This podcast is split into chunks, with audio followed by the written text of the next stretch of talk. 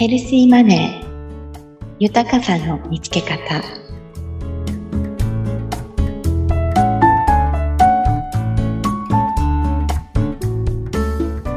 綱田美也です。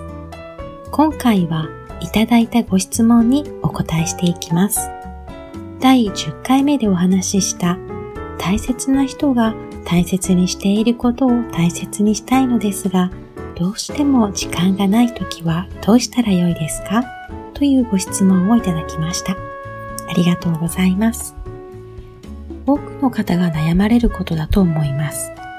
ここでのポイントは、優先順位を明確にすることで、欲張らず、まずは相手が最も大切にしていることを一つでいいので、自分も大切にすることです。それにはまず相手が何を大切にしているのかや何を大切にしていきたいと思っているのかを丁寧に聞くことから始めます。たとえ自分にとって価値がないと感じても否定せず、〇〇を大切にしているんだねと受け入れてくださいね。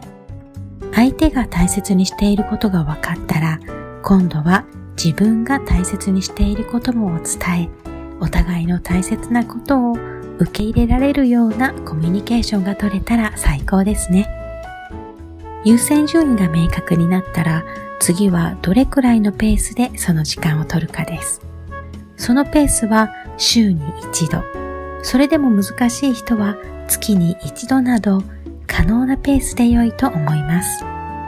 これも相手の人と丁寧に話し合い、少しずつでも大切にし続けられるようバランスを取れるようにしてください。